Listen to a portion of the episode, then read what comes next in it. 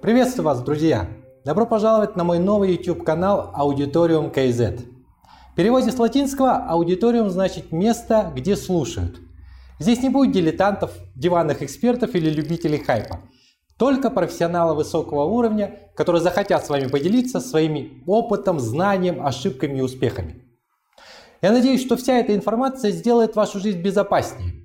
Образование гораздо качественнее, выбор будущей профессии намного осознаннее, политическую деятельность эффективнее, финансовую грамотность выше, а понимание культуры и искусства глубже. Одним словом, аудиториум КЗ – это территория, где мы будем охотиться на знания. А тем, что поймаем, естественно, с удовольствием поделимся с вами. Мы долго думали, кто мог бы быть первым гостем нашей программы. Естественно, это должен быть специалист высокого класса. И мы нашли такого человека, чей профессионализм не терпит ни одной ошибки, потому что цена этой ошибки – это не потеря денег, активов, либо даже репутации. Цена ошибки – это потеря человеческой жизни, либо собственной, либо чужой. Это один из самых известных альпинистов в Казахстане, который не только дважды покорил Эверест, но также поднялся на вершины всех существующих в мире 14 восьмитысячников – он стал 12-м альпинистом в мире, который все это сделал, не используя дополнительный кислород. Я с удовольствием представляю вам Максута Жумаева, который, кстати, недавно был в очередной экспедиции в Гималаях. Здравствуйте, Досам. Я нахожусь сейчас в Индии, в штате Джамму и Кашмир, в рамках военного сотрудничества между Министерствами обороны а, Казахстана и Индии проходим а, такой краткий курс горной подготовки – вот уже две недели мы находимся в горах, проходим учебные занятия, изучаем технику а, ледовую, снежную. Ищем перчатку, перчатку ищем. Каску ищем, каску и перчатку ищем.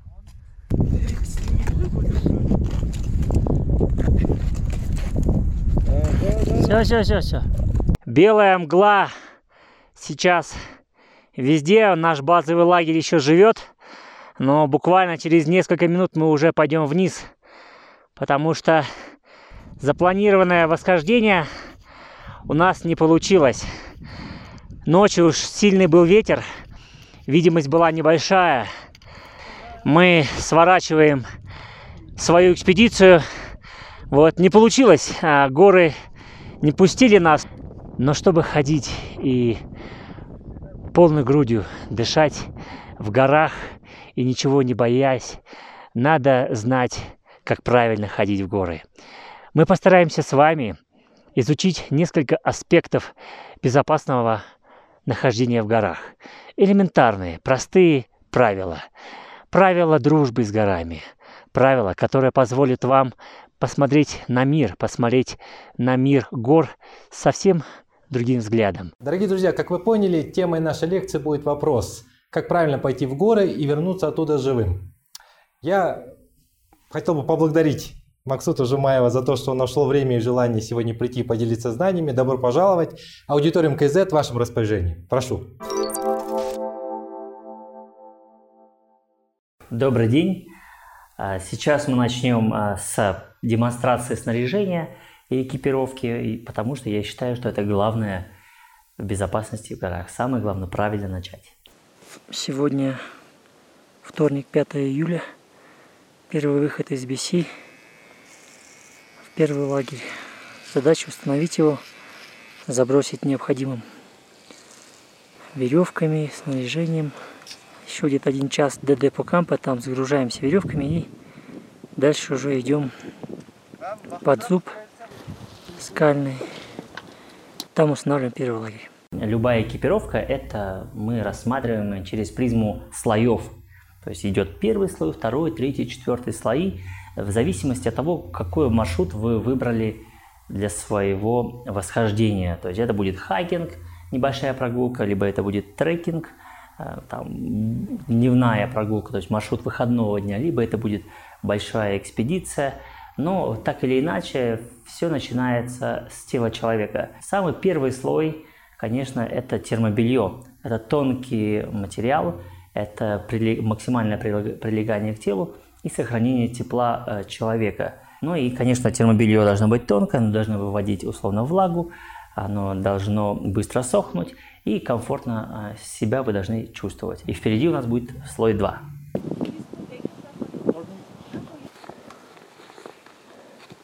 Ну и сейчас на мне слой номер два. Вот, он представляет из себя э, штанишки и кофточка. Получается, у нас есть э, слой номер один, это тонкое термобелье, это уже так называемое толстое термобелье. В принципе, это вот основная теплая ваша одежда, так как, в принципе, во время хождения по горам, ну или в любом другом походе, вы продуцируете и вырабатываете свое личное тепло, которое надо максимально сохранить. Я бы дополнил его одной лишь деталью. Это это жилетка. Вот в таком, вот в таком, получается, формате я всегда хожу в горы. Это термобелье и это жилетка. Жилетка, она нужна для того, чтобы максимально сохранить тепло именно в том месте, где его нужно сохранить именно грудную часть, чтобы вам не продуло ни шею, ни грудь, ни поясницу. Вот, все, вы теперь как в бронежилете. Ну, конечно, для больших экспедиций, условно, там на Эверест, это очень мало, но для того, чтобы ходить рядом с Алматой в горах, этого вполне достаточно. Ну, и теперь нас ждет слой номер три. Сейчас я его надену.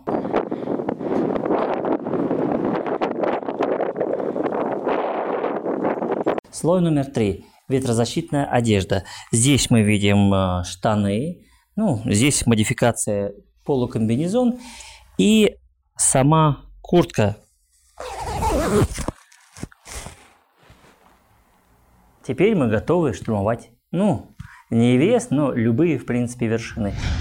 Ну и сейчас впереди у нас самый главный элемент – это четвертый слой. Его одевают только в экстремальных условиях, такие как Эверест. Шуточки и бауточки. А это Максут. Первая ночевка в первом лагере.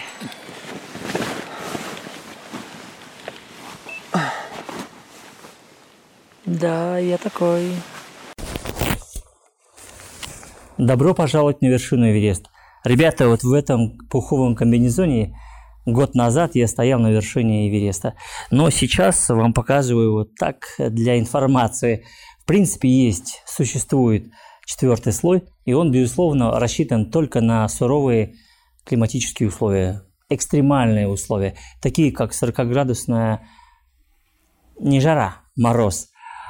Это сильный ветер, это условия там гипоксии, когда вам нужно сохранить даже мельчайшие милитемпературы, чтобы это спасло вам жизнь высоко в горах. Ну и все э, четыре слоя, конечно, безусловно, э, можно приобрести в любом э, спортивном, э, можно с направленностью туризм, альпинизм в магазине, таковых э, и в Казахстане достаточно, и по всему миру.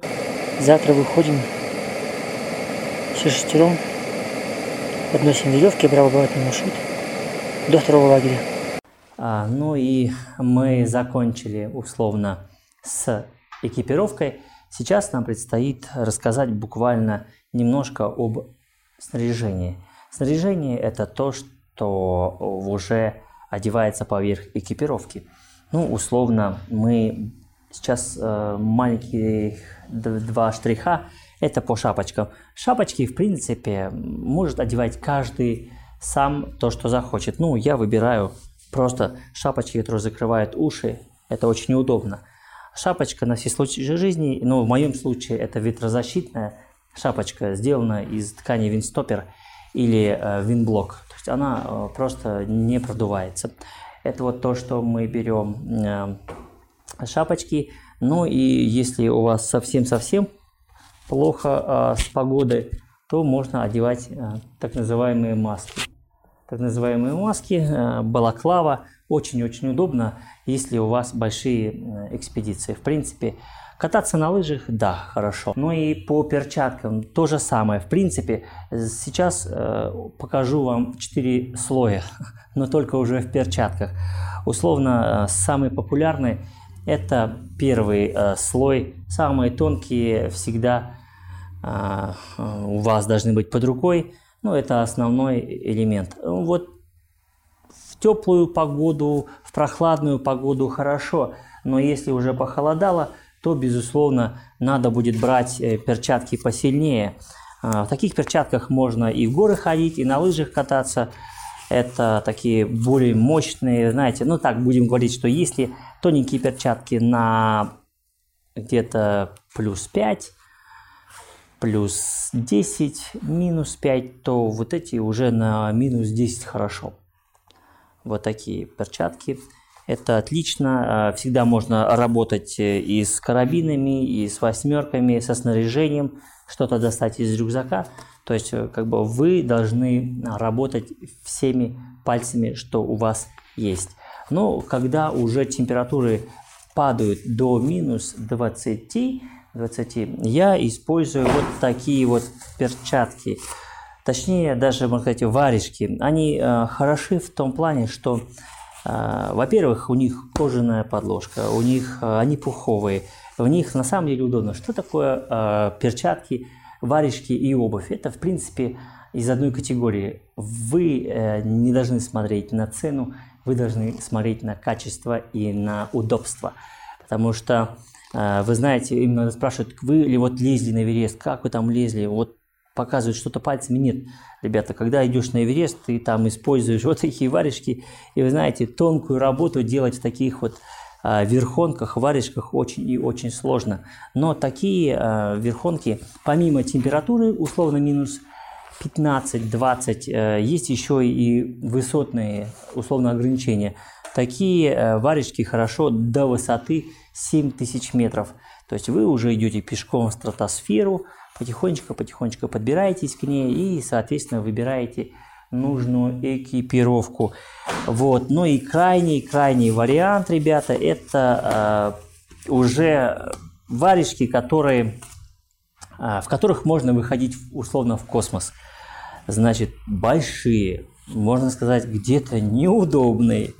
Но если минус, на, на улице минус 30, если на улице высота почти что 9 тысяч над уровнем моря, то вот такие, это не боксерские перчатки, это альпинистские э, верхонки, вам очень-очень понадобятся. Почему они именно такие? Потому что самые э, уязвимые места – это нос у альпиниста и пальцы рук.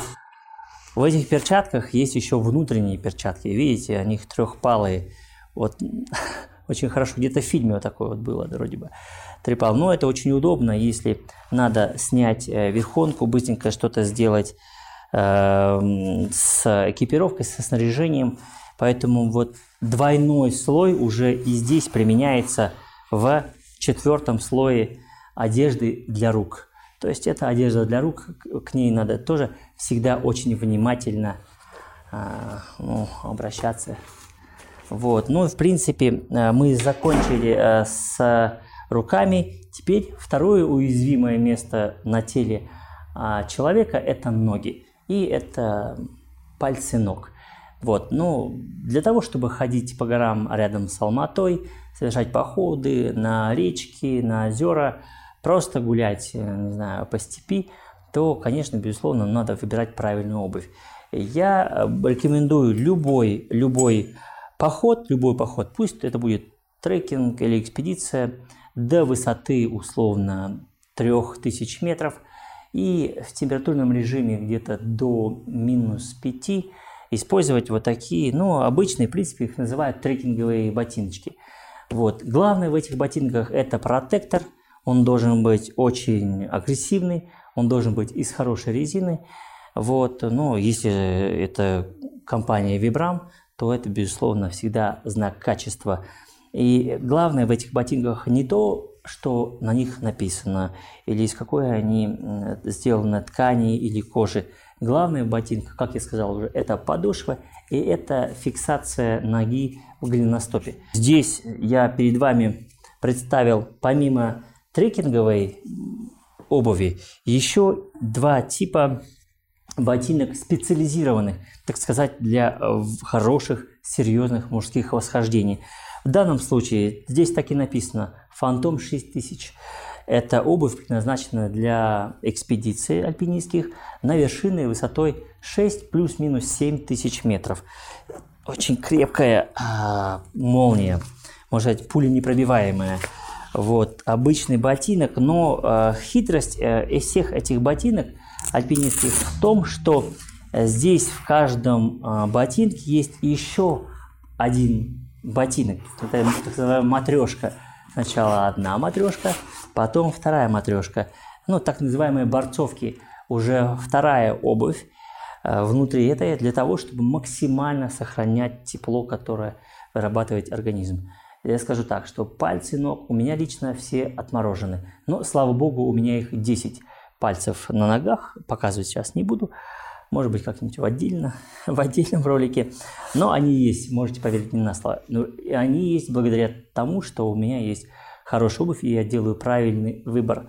На обуви никогда нельзя экономить, потому что это важно. Потом пальцы вам больше уже на ногах никто не пришьет. Это касается, конечно, ботинок на 6000 метров. Ну и вот, пожалуйста, Фантом 8000 уже сам за себя говорит. То есть эти ботинки э, используются при восхождениях на третий полюс Земли, так называемую вершину Эверест.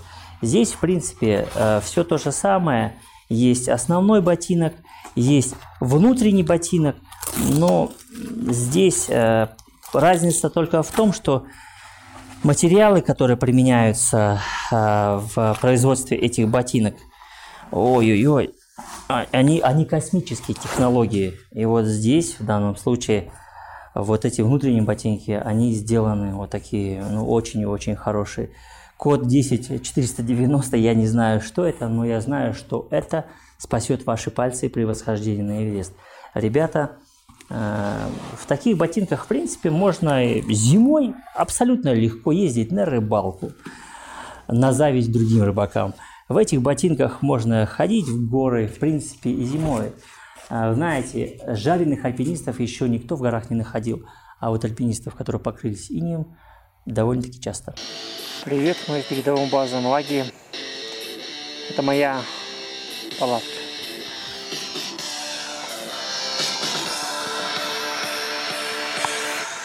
Ну, это вход. Здесь стоят высотные ботинки. Отдыхают. Здесь трекинговые ботинки, кроссовки. На мне еще одни ботинки. Ну, ботинок много не бывает. С ботинками мы сейчас в общем разобрались. Ну и теперь э, специфика, специфика для всех тех, кто идет э, отдыхать. Есть э, так называемые ну, трекинговые ботинки, телескопические палочки, так называемые. Обычные палочки, ничего в них особенного нет. Их везде можно купить, даже в обычных спортивных магазинах. Сейчас их очень много стало. Раньше днем с огнем не сыщешь. Вот эти палочки очень удобны для того, чтобы в принципе держать равновесие человека, когда он идет в горы. В принципе, это основная его задача. И э, задача, чтобы человек больше сохранял энергии при ходьбе, а именно в горы или вы знаете, даже есть очень интересная сейчас э, тенденция, практика, так называемая скандинавская ходьба. У меня супруга им занимается, замечательная вещь, которая абсолютно доступна любым возрастным группам э, людей, очень полезно. И палочки, ну, знаете, это уже не роскошь, а средство передвижения в любом э, походе э, вне города. Это классная вещь, должна быть в гардеробе у каждого уважающего себя искателя приключений, можно так сказать. Ну и из, э, конечно, специфических вещей хотел бы начать, конечно, с ледоруба. Это символ альпинизма, это необходимая вещь, это страховка. Но только она не бумажная, она железная. Ну, в данном случае стальной клюв, дюралевая древка, можно так сказать. Они бывают разные, ребята. Вы не заморачивайтесь на самом деле. Когда вы запишете сельскую альпинизма, вам подскажут, какой ледоруб лучше купить и на все случаи жизни. Кто-то выбирает ледорубы просто под цвет своей экипировки и своего снаряжения. Я выбираю просто, чтобы он был, был острый клюв, а, чтобы была удобная лопатка – копать площадки под палатки или еще что-нибудь откапывать, или наоборот закапывать, как у меня сын говорит, закапухи. Он еще говорит какие-то заначки, чтобы, чтобы что-то спрятать в горах, а потом обязательно это найти. Ну и штучок. В принципе, простая вещь, но это вещь, которая спасет человеку жизнь, если вдруг он сорвется. Это вещь, которая должна быть, и это символ, чтобы там на вершине о, что-то в руках держать и поднимать и радоваться. Вот. Помимо э, ледоруба, еще бы э, из специфических вещей, экипир... э, снаряжения, я бы сказал, вот такие кошки, ребята. Это кошки. Все думают, кошки у альпинистов бывают сиамские, персидские или какие-то другие. А в данном случае вот это кошки. Они не мяукают, у них нет хвоста, есть хлястик. Вот какая-то веревочка, есть крепеж. Но на самом деле это э, стальная вещь, в данном случае дюралюминиевая, легкая, для того, чтобы ходить по льду. Потому что, ребята, по льду, особенно вертикальному, человек идти не может. А вот с помощью вот этих приспособлений, на которые называются кошки, альпинист или восходитель может легко подниматься по вертикальным ледовым маршрутам.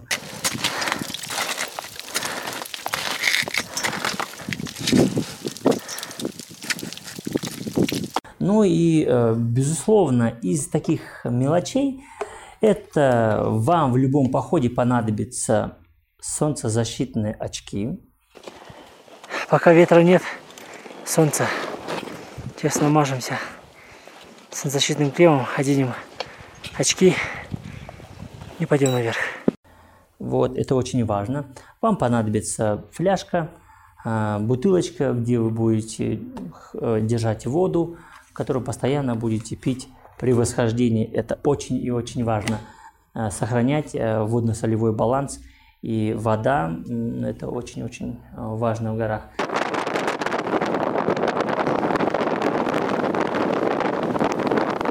Ну и, можно сказать, крайним элементом это является экипировка. Ну, знаете, я люблю, вот я люблю обвязку, это называется страховочный пояс, это все бренчит, это все вот такой издает металлический звук.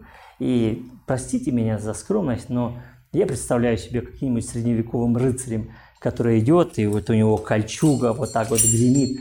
У него не то, что там ордена медали, нет, наоборот, у него меч, у него щит. И ты идешь, как вот такой вот средневековый рыцарь, и вот э, совершаешь восхождение, чтобы возвестить э, на весь мир, что ты любишь эту девушку и э, совершаешь какой-то подвиг э, ради нее. Для меня это вот, ну, это, вот, это вот так. Ну, а то, что там карабинчики, жумарчики, все это, ребята, вам пригодится только в том случае, если вы будете, э, если ходите в горы по-настоящему, по-взрослому.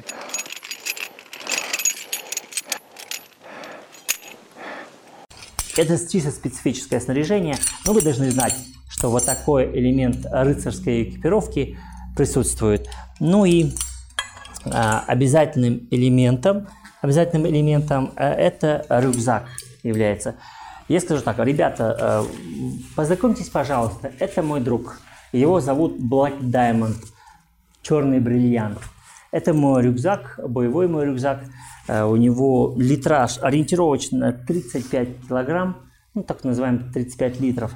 Вот, в него все уместится. И маленький спальный мешок на случай, если будет э, у вас запланирована ночевка, и э, одежда, и там термос с водой, э, какой-то перекус. В принципе, вот такие рюкзачки хороши для походов выходного дня. По экипировке и по снаряжению мы закончили.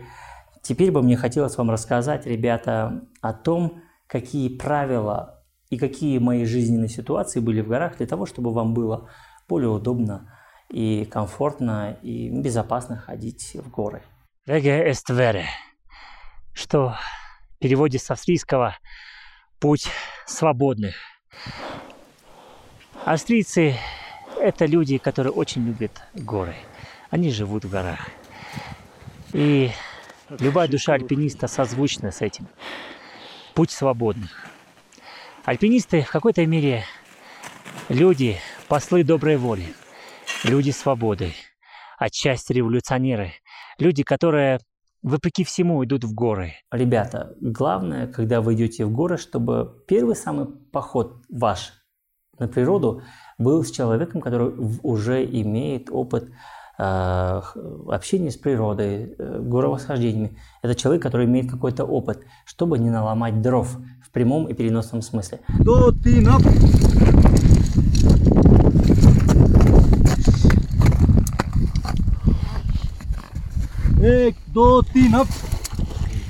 Ходить в горы одному, не зная куда и не зная, что с этим делать, это, э, мягко говоря, опасно.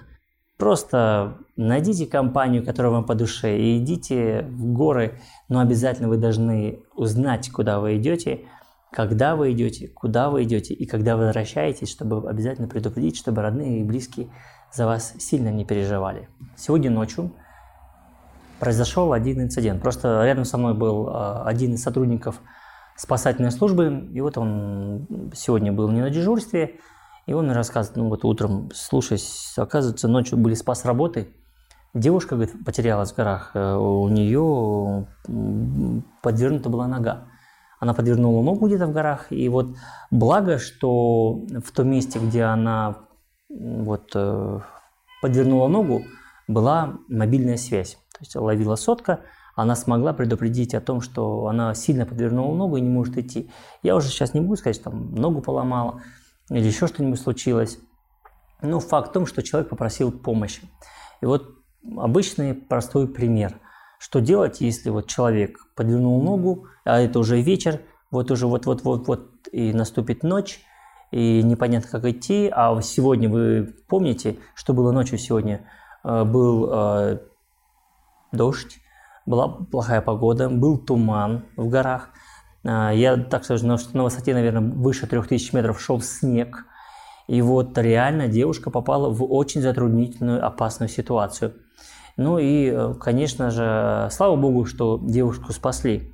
Ее нашли в том месте, откуда она подала сигнал СОС. Э, эту девушку эвакуировали, помогли ей, спустили.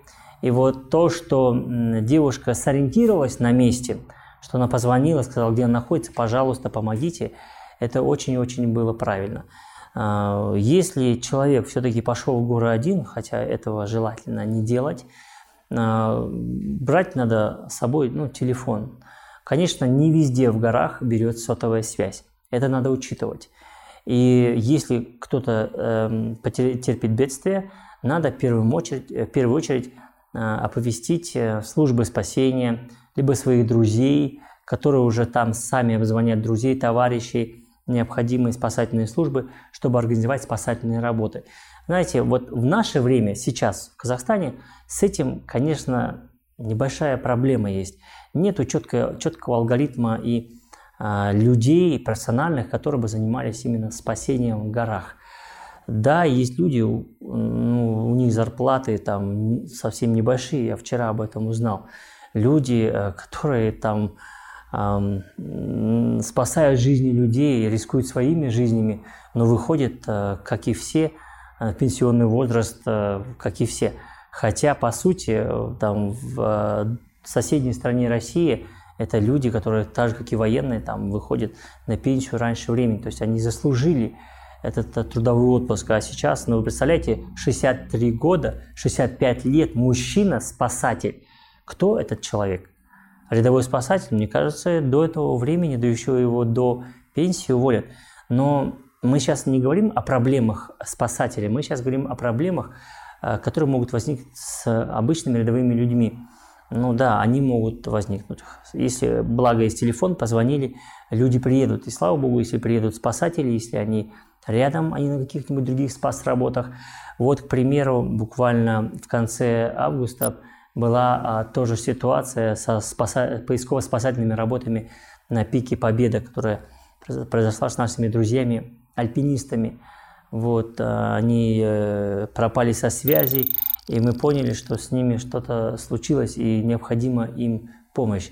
Ну, тогда, конечно, был, был, был, был направлен вертолет – в этом вертолете сидели профессиональные спасатели, люди военные, А также было необходимое оборудование, тепловизор. Мы искали, мы искали, но, к сожалению, не нашли. Но прецедент был такой, знаете, очень серьезный. Об этом все знали, молились все за спасение этих ребят. Но, к сожалению, судьба есть судьба. Но, опять же, если мы говорим о спасательных службах, нам еще есть над чем работать. А, вот прецедент был создан. При армии есть э, специальный даже спасательный отдел. По случаю являюсь начальником спасательной службы при Центре горной подготовки вооруженных сил, да, при ЦСК. То есть у нас там серьезные альпинисты, там Василий Певцов, Саша Сафридин, Бакум Фьюра, ребята наши друзья-альпинисты, которые всегда могут прийти на помощь. Но это надо все развивать. Мы только-только, можно сказать, а, а, заново рождаемся. Ну и будем надеяться, что все люди, которые будут терпеть бедствия в горах, получат необходимую помощь. Но первая помощь, вы должны всегда помнить, это та помощь, которую вы сами окажете себе. Прежде чем а, построить планы на воскресный поход в горы или на природу, обязательно надо посмотреть прогноз погоды на сайте. Вы можете выбирать разные сайты, какой вам ближе. Ну, в моем случае это Snow Forecast – хороший сайт, который дает информацию даже по высотам, ну, именно в тех э, зонах горных, где, как правило, тренируемся мы, вся наша команда. Поэтому, ребята, достаточно просто посмотреть на небо, достаточно посмотреть и проанализировать, что было вчера, какой ветер, откуда. Вы знаете, даже если солнышко солнечная погода, на горизонте никакого облачка нету. Прогноз погоды говорит, что, ребята, целую неделю будет солнечная погода в горах замечательная. Я все равно с собой в рюкзачок обязательно положу штурмовую курточку и теплую шапочку. Даже если у вас все хорошо, вы можете вернуться и вы знаете маршрут, вы должны всегда думать о том, что кто-то рядом может терпеть бедствие. И поэтому вам желательно иметь все равно определенный запас и экипировки, и снаряжения небольшой, чтобы вдруг, если что случилось, вы всегда могли прийти на помощь и оказать э, человеку необходимую помощь и, может быть, даже спасти ему жизнь. Есть э, история из жизни, когда в летний период времени ребята молодые пошли в горы как-то за разговорами, зашли очень далеко на ледники, вот, не посмотрели ни на скорость ветра, ни на а, облака, которые сгущались над ними, тучи. И тут пошел дождь. В городе это теплый, красивый, приятный летний дождь. Но в горах, в зоне ледников, это может обернуться снегопадом, низкими температурами, низкой видимостью. И в таких условиях человек может реально попасть в очень большую беду. Поэтому, ребята, когда вы идете в горы, надо понимать, что резко может испортиться погода, налететь тучи. Это может быть легкий дождик, а может быть такой ливень с грозами. И если вы находитесь условно в грозовом фронте, вот вы уже не успели уйти, вы не подрасчитали время, кто-то в вашей группе слабый, не может быстро идти – Главное не суетиться, не бегать, не э, паниковать. Если гроза, надо все железное, что у вас есть, я не знаю, может быть сотовый телефон отключить и убрать от себя подальше, там на 3-5 метров. И где-нибудь затаиться. И затаиться как можно в месте, которое не возвышается. Как правило, молнии бьют в места а, возвышающиеся, условно, это если гребень скальный, то в верхнюю точку бьет. И надо понимать, что гроза, вот я лично попадал в грозу, и в меня тоже попадала молния, но только по касательной. Это было при восхождении на 8000 Тхаулагири, была непогода, ну вот до вершины оставалось совсем немножко, и нам всего лишь нужно было доползти до вершины, коснуться ее и уползать обратно. И вот в верхнюю часть гребня попала гроза, и вот, вот это статическое какое-то электричество, знаете, как ручейки, как змеи потекли вдоль э, камней, и вот мне в ногу вот сюда, э, как вы знаете, как вот сигареты или там спичкой прижгли, и где-то в спину. Возможно, это электрический заряд зашел в, э, в ногу и вышел из спины, я не знаю. Я уже потом смотрел, в принципе, э, не было ожогов там, но, в принципе, жжение и, знаете, такие уколы, это были. А представляете, если бы молния ударила бы рядом? То есть это, конечно, в том именно моем случае, это было бы, конечно, 100%, 100% 200, то есть груз 200 был бы обеспечен, тем более оттуда бы никто и не спас. Поэтому, если находитесь в горах, не надо паниковать, надо какой, найти какую-нибудь нишу, но не прислоняться к стенам, дрожать от страха, а наоборот э, взять, допустим, рюкзачок, подложить его под себя и сесть на открытом пространстве, чтобы не касаться стен, вот именно где будут стекать вот эти ручейки а, электрического тока. Поэтому очень аккуратно с, этими, а, с этим опасным горным явлением, как гроза. Ну и то же самое касается, если это снегопад – если это сильный штормовой ветер, это э, там, не знаю, ливень. Главное вам э, сохранить самообладание, сгруппироваться, сохранить как можно больше тепла, то есть не стоять где-нибудь, а спрятаться, э, укрыться и пережидать непогоду, и уже потом пойти в сторону, откуда вы пришли, именно по пути подъема.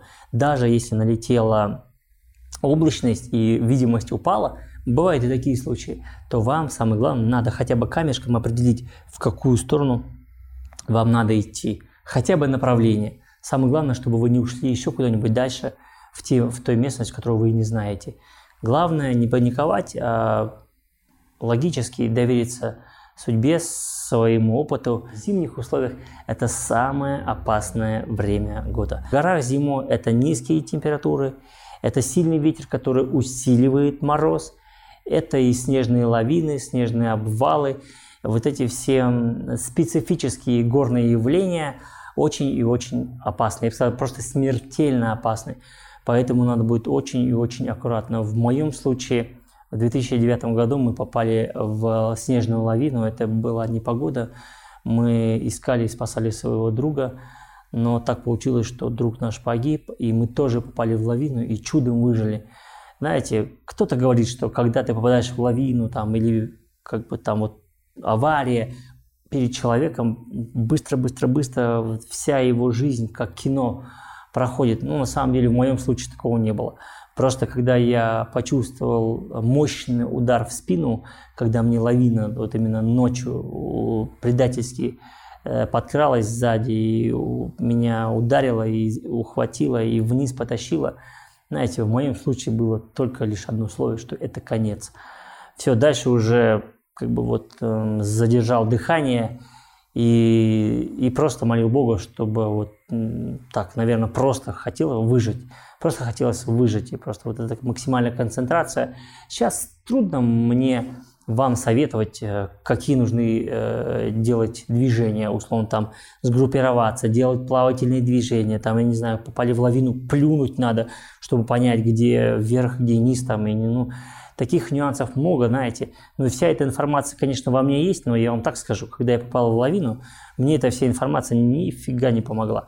То есть все, это конец. Потому что очень мало вообще историй, когда человек выживал в лавине. Да, если это маленькая пылевая лавина, там тебе вынесла, ударила, оттащила, выбросила, там это да. А если это мощная лавина в Гималаях, условно, то есть в принципе шансы просто ничтожны. Но лучше, конечно, не попадать в такие ситуации. Лучше обходить лавиноопасные склоны, лучше не ходить в горы условно после тяжелых снегопадов. Да и просто, знаете, эти лавины весной очень опасные, тяжелые. Даже небольшая лавинка может покалечить человека. Первое – это не паниковать. Главное, если есть возможность подать сигнал СОС и сказать, где вы находитесь и э, характер вашей травмы. Будет это там, подвернули вы ногу, там серьезное что-то там переломы, либо лавины, либо камнепады, либо молнии. Надо сообщить, чтобы люди которые пойдут вам на помощь, несли с собой необходимый правильный инвентарь и снаряжение для вашего спасения. Возможно, здесь нужен экстренный вертолет, поэтому все силы будут направлены на то, чтобы организовать спасательную группу и вертолетом отправить ее к вам. Будет это поисково-спасательная организ... А, а, операция где-нибудь на плато осы, Тогда, ребята, мы будем звонить нашим друзьям, товарищам, кто имеют э, проходимые джипы, которые тоже всегда оказывают. Есть такое, есть форумы, где люди там э, только написали, там человек терпит бедствие, машина в степи застряла, там дети, женщины, люди, старики, надо спасать, и люди всем миром, да, спасают. Но это, конечно, хорошо, когда у нас сердобольные люди и всегда отзывчиво откликаются на эту помощь, если у них, конечно, есть возможность. Но мы должны понимать, что главная помощь – это в вас самих, ваши знания, ваш опыт и ваши правильные действия. Помимо стихийных каких-то явлений, ведь мы можем еще нарваться на медведя. Элементарно. Вот буквально недавно мы вернулись с э, Индии, были в командировке в штате Джамму и Кашмир. Реально высота 3000 метров, военная база находится. И что вы думаете, каждую ночь к нам приходила семья Мишек. Нам сразу сказали, ребята, в туалет ночью лучше не ходите, терпите. Потому что как только вы выходите за палатку, выходите за периметр, который охраняется э, боевыми патрулями, на вас могут напасть мишки, которые приходят просто элементарно покушать в помойке какие-то там вещи, потому что в горах уже осень, там и кушать особо нечего, а мишки еще не спят. То есть вы должны знать, что мишки, в принципе, не питаются э, людьми. Они травоядные но могут и поплотоядничать немного, если захотят. Если очень голодны, и если кто-то их разбудил, и либо там подстрелил, ну, либо они раздражены, то есть мало ситуаций могут быть разные. Поэтому тоже не должны это со счетов снимать. Всегда, ребята, есть э, жив... Э, мир диких животных. Это мы, люди, приходим в горы к ним в гости. Мы не приходим в горы как к себе домой. Ну и давайте рассмотрим такую ситуацию, когда ваш смартфон оказался ненужным. То есть нет связи. Как быть в таких ситуациях? Ну, главное, вы должны знать наперед. Когда вы уходите в поход на природу, будь то горный поход, либо куда-нибудь на озера, вы должны обязательно предупредить родных и близких, друзей, товарищей, которые опытные, которые могут в случае чего организовать спасательные, поисково-спасательные работы. То есть главное, вы должны понимать, туда, куда вы идете, в точку вашего назначения, есть ли там мобильная связь. Если вы сомневаетесь, то максимально предупредите родных и близких, что я иду туда и планирую вернуться тогда-то. У нас в альпинизме есть э, такое понятие, как контрольный срок. К примеру, мы говорим, в 6 вечера мы должны быть уже на базе. Мы так и пишем в маршрутном листе 18.00 прибытие в базовый лагерь. Если к этому времени, к 18.00, группа не пришла в базовый лагерь, значит это уже причина организовать спасательные работы. Если вы житель южной столицы, города Алматы, или гость нашей южной столицы, и вы желаете посетить горы, моя вам рекомендация. Сходите обычный легкий пеший поход на, в ущелье Кокжаляо. Э, есть очень много маршрутов, два основных. С двух ущелья, с, со стороны Медео, со стороны Кумбили. Но я вам так скажу, вы не промахнете. Во-первых, конечно, вы должны знать, что Кукжаляо – это тропа здоровья, там очень много всегда людей, ну, это всегда очень э, просто, любой желающий с детьми там выходит, и люди в возрасте ходят. Все поднимаются в горы и наслаждаются э, общением э, и с людьми, и с друзьями, с природой. Ну, как бы это основной такой маршрут, куда я вам посоветовал. Он самый легкий, самый доступный. Можно приехать на автобусе, прогуляться из одного ущелья в другое ущелье, там же сесть в автобус, уехать в город, как вам удобно. Можете подняться на перевал Кукжаляу, спуститься обратно. Все это понятно и доступно. Это самый близкий к городу. Чуть дальше, следующее ущелье, так называемое ущелье Туюксу, есть очень хороший тоже маршрут, так называемый до плотины Манжелки или до Альпинграда, есть такое место в горах там у нас. Есть у нас озеро Маншук-Маметово, это тоже, в принципе, достаточно простые пешие маршруты, э, так, так называемые маршруты выходного дня. Буквально 3-5 часов у вас займет поход в одну сторону – Ну и надо закладывать, что примерно 2 часа надо уйти обратно. Если это отправная точка либо Медео, либо Чембулак, то вы должны понимать, что к этому вы должны рассчитывать на максимум 6 часов ходьбы, но это спокойный, размеренный ход, не спеша, с остановками, э, с перекусами. Ну, вы получите большое удовольствие. Это так называемый самый простой и средний маршруты, куда бы я рекомендовал вам идти ну, в выходные дни. У меня к вам только лишь одна просьба. Пожалуйста, здоровайтесь со всеми, кого вы встречаете на горной тропе. Возможно, это спасет вам жизнь. Потому что если с вами что-то произошло, и вы мило улыбались всем, кто вам встречается на, верши, э, на пути, который спускается вниз, а вы идете вверх, и потом люди будут э, уже вести разговоры, вы видели этого человека, а вы видели этого человека. Если вы будете идти скромно, смотря себе под ноги, никого не замечая вокруг, вас и никто не заметит. А если вы будете улыбаться, хотя у нас есть такая, такая традиция, здороваться со всеми в горах. Вас запомнит, скажут, а вот этого парня или вот эту девушку улыбчивую, открытую, веселую, мы видели, да, она пошла в том направлении, она где-то там находится, и поэтому, возможно, облегчит поисково-спасательные работы это, в принципе, элементарная вежливость может быть для вас вашим спасительным билетом. Максут, была очень интересная э, лекция. У меня вот последний вопрос. Лично для тебя, вот здесь недалеко до Алматы, какой является самый сложный маршрут горный? Только для профессионалов, куда любители не должны все-таки э, идти? Только ну, для профессионалов? Э, любой маршрут на вершину, любую вершину в нашем Залийском Алтау, я считаю, что он сложный. Потому что для начинающих это очень опасно. А для альпинистов, знаете, ну, даже если ты профессионал, ты должен даже к самой простой горе относиться так, как будто она самая сложная гора. В этом и есть тоже небольшой вот такой лайфхак – остаться живым и здоровым. То есть надо всегда серьезно относиться к любой горе, к любому восхождению. Потому что опасность стоится в любом шаге, если вы находитесь за территорией своей квартиры или даже, города. Поэтому любые вершины – это всегда опасно всегда, это всегда с очень таким э, настроем надо горы ходить. Ну, большое спасибо. Я вот от имени тех, кто э, посмотрел сегодня твою лекцию, хотел бы тебе выразить благодарность за, твой, за твои знания, за, той, за тот опыт, которым ты поделился. И я думаю, вот этот опыт будет полезен тем людям, кто уже ходит в горы, кто только собирается в горы идти, кто любит горы, кто только собирается горы любить. Но помнишь, как у Высоцкого, да, лучше гор могут быть только горы, но я добавлю, только для тех, кто возвращается сей год живыми. Ну, да. Правильно, да, на самом деле. Это очень важно. Поэтому еще раз большое, большое спасибо, Максут. Да, я надеюсь, то, что многие, кто а, его сегодня послушал, на самом деле горам будут относиться ответственно.